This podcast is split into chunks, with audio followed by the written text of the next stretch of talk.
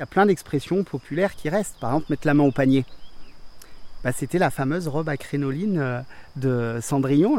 Donc c'était un panier, cette structure euh, en osier. C'était l'expression mettre la main au panier. Ou torcher quelque chose. Pareil, quand on torche quelque chose, c'est une expression du vanier, puisque la torche, eh bien, c'est un des éléments euh, du panier qui fait qu'on arrive presque à la fin de notre ouvrage. Sont d'ici. Ouh là-bas Moi, je suis d'ici. Ils sont d'ici. Sont d'ici. Sont d'ici. Tendez l'oreille et suivez-nous. Allons écouter les paysages et la vie de celles et ceux qui sont d'ici. Dans un grand bain sonore de sons d'ici capté au cœur du parc naturel régional des Baronnies provençales.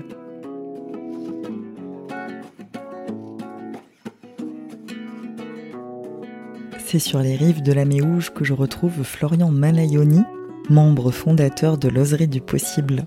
Il aime tresser les liens naturels, mais aussi les liens humains. Il nous amène à la découverte d'un art résolument contemporain, celui de la vannerie.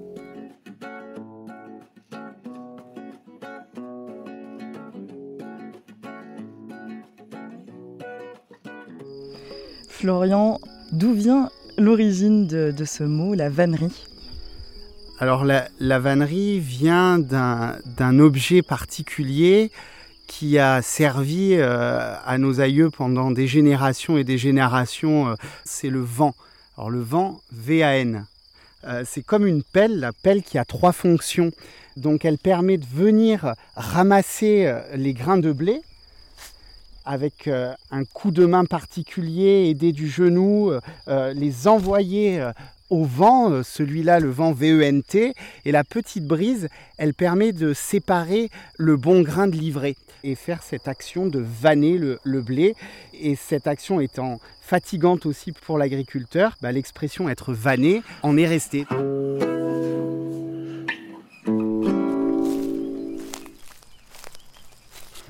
Alors là, nous sommes au bord de la rivière, euh, bord de rivière qui est, qui un endroit finalement euh, important pour, euh, pour le vannier, puisqu'il y a pas mal de végétaux dans, notre, dans notre secteur ici que l'on trouve et qui ont la possibilité d'être tressés. Ce bord de rivière nous permet de rencontrer l'un des végétaux qui reste le plus tressé encore à l'heure actuelle chez les vanniers de France et d'Europe. Eh bien, c'est l'osier.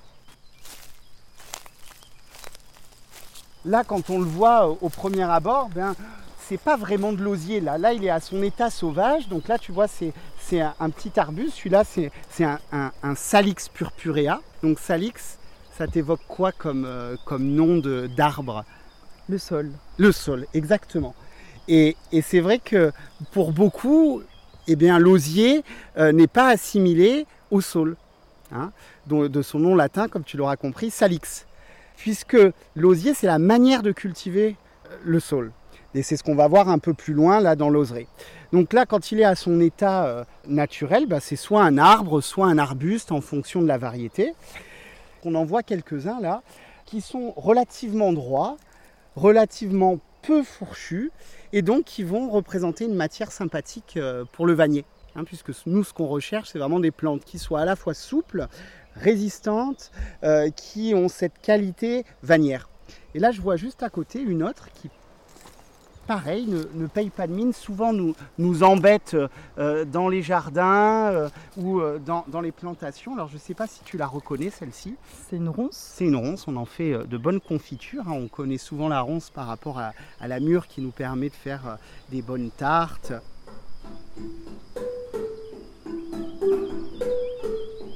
C'est une plante aussi importante dans les campagnes, pour le vannier aussi, puisque avec la ronce, on va pouvoir faire des éclisses et on va pouvoir tresser la paille. Hein. donc là aussi, pas très loin, on a la molinie, qui est une, herbe un petit peu euh, sauvage, qui fait euh, euh, des grandes tiges. Et ces tiges un peu de paille, on va les torsader, les spiraler, on va en faire ce qu'on appelle dans notre jargon des boudins de paille. Et on va les spiraler en les cousant avec euh, la ronce. Donc c'est ce qu'on appelle la vannerie spiralée cousue.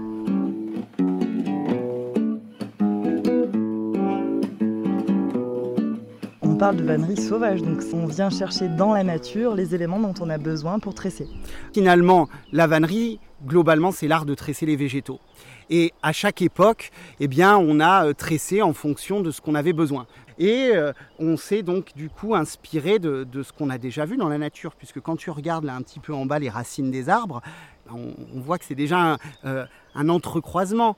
là, on va aller voir une liane qu'on tresse aussi là dans quelques instants, qu'on voit au, loin. Ben, quand tu regardes la liane, c'est déjà un entre-là. Quand on regarde le nid d'oiseau, ben, c'est aussi cette inspiration. Donc on peut se dire que nos lointains ancêtres, on se dit, oh là là, euh, ça a l'air sympa, là, ce nid d'oiseau, je pourrais mettre mes petites cueillettes dedans. Ah, si je rajoutais une hanse, ça pourrait faire euh, un panier. Donc l'histoire de l'humanité, c'est ça.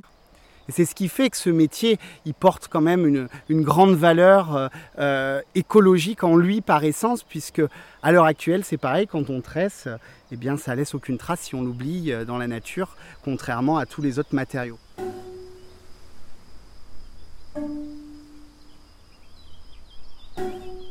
Quand on regarde notre métier d'un point de vue euh, plutôt professionnel et économique, de faire de la vannerie avec de la ronce, avec de la paille cousue, euh, c'est très long. Donc c'est pour ça que dans ce, côté utilitaire, mais on s'est tourné vers un matériau qui lui avait euh, pas mal de qualité, celle de pouvoir être cultivé et qui donne des longs rameaux et qui permet d'avoir une, plus une efficacité de tressage. C'est pour ça que c'est l'osier qui a pris un peu le dessus sur les autres plantes par sa facilité de mise en œuvre, malgré le fait que les autres plantes tressables, elles permettent aussi de faire des très belles choses, mais finalement c'est beaucoup plus long de pouvoir aller les chercher, de les préparer. Donc on va se rapprocher de la clématite.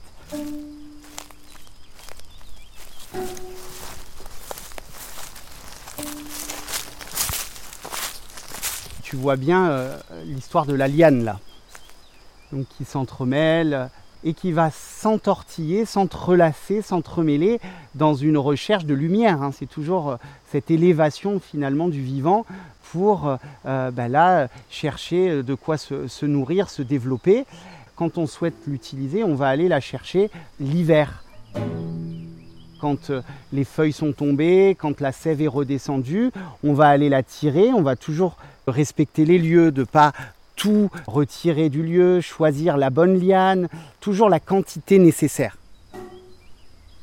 Et ensuite, on va la préparer, donc elle va demander d'être cuite pour pouvoir euh, en extraire euh, l'écorce et ensuite avoir une belle matière première euh, avec une belle couleur un peu miel qui va nous permettre de faire certaines réalisations en vannerie. Mais la star des plantes tressables, eh ben, c'est le sol parce qu'elle a plein de qualités requises. Les baronnies provençales sont intéressants parce qu'ils nous offrent un terrain de jeu euh, assez formidable pour la diversité des plantes tressables et donc notre créativité je te propose qu'on se dirige euh, vers l'Oseraie, hein, qui est à côté de la rivière. Et là, c'est intéressant parce que euh, il, y a quelques, temps, euh, la rivière est sortie de son lit. Il y a eu une, relativement grosse crue. Et donc, bah, l'osier a été cassé, hein, l'osier des bords des rivières. Et là, on voit toutes ces petites touffes avec des jolis rameaux, qui sont les nouveaux rameaux. ça fait comme un peu une petite oseraie sauvage, parce que finalement, notre osier, notre sol, il s'est rebouturé avec cette crue, puisque ça a cassé des branches qui se sont replantées. Donc c'est euh, l'histoire du marcotage, hein. et donc nos osiers repoussent. Donc là, notre osier, ben voilà, on le voit euh, poisonnant euh, sur le bord de la Méouge, et juste un peu plus loin, eh bien, on a notre culture. Mais je le répète, hein, c'est toujours important de le faire avec la conscience de son environnement.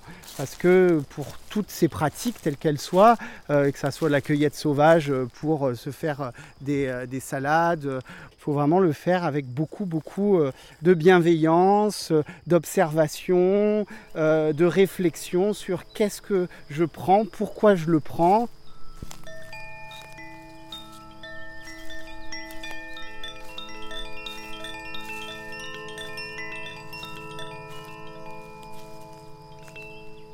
Alors là, on repart vers euh, l'osiericulture, donc on, a quitté la rivière.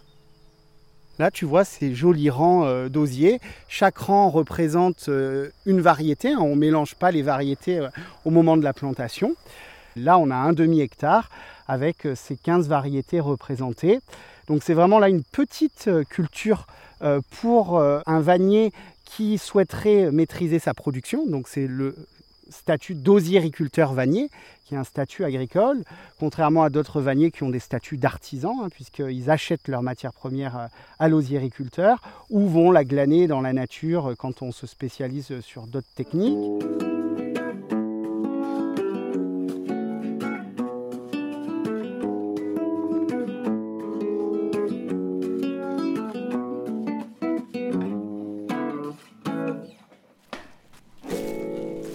Alors Florian, vous vous êtes installé à l'ombre euh, d'un grand chêne pour, euh, au cœur de, de pour euh, tresser un panier. Vraiment comme une danse pour moi. C'est assez méditatif. Devant deux, derrière un. Donc c'est toujours devant deux montants et derrière un montant.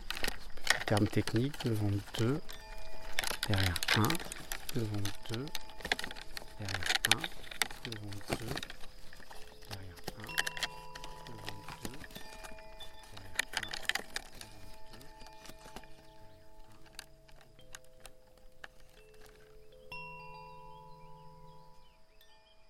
Quoi cet art ancestral est finalement résolument contemporain.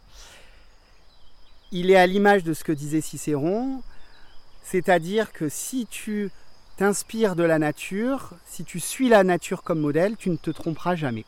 Donc c'est à la fois contemporain, c'est à la fois euh, du passé, c'est du présent. Et donc notre métier, il a de ça que demain, tu es bloqué, on l'a vu avec les confinements, ben, nous, on n'était pas bloqués. C'est-à-dire qu'on allait autour de, chez nous. Bien sûr, il faut être proche de la nature. Et avec euh, nos plantes tressables, eh ben, on pouvait continuer euh, à créer euh, nos corbeilles, nos paniers et tous les objets qui nous aiment à créer et aussi être créatifs pour aller justement sur le, chemin de, de, fabriquer, mais pour sensibiliser et éveiller aussi notre âme à l'art.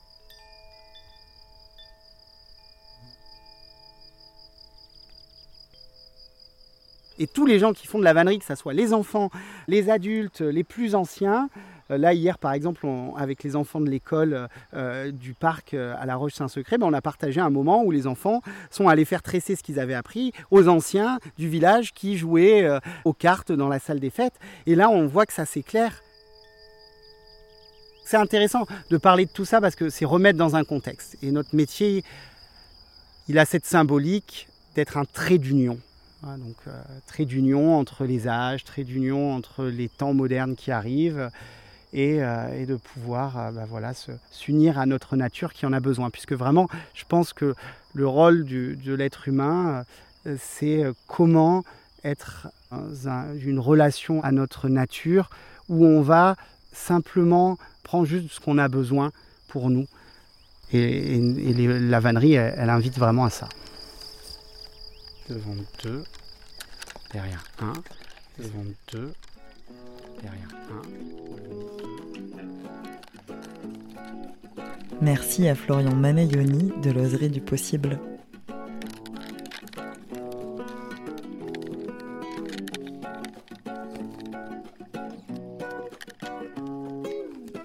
Ce podcast est réalisé par Alice Roy, Onde Sonore, produit par le Parc naturel régional des Baronnies provençales avec le soutien des régions Auvergne-Rhône-Alpes, Sud-Provence-Alpes-Côte d'Azur et des départements de la Drôme et des Hautes-Alpes.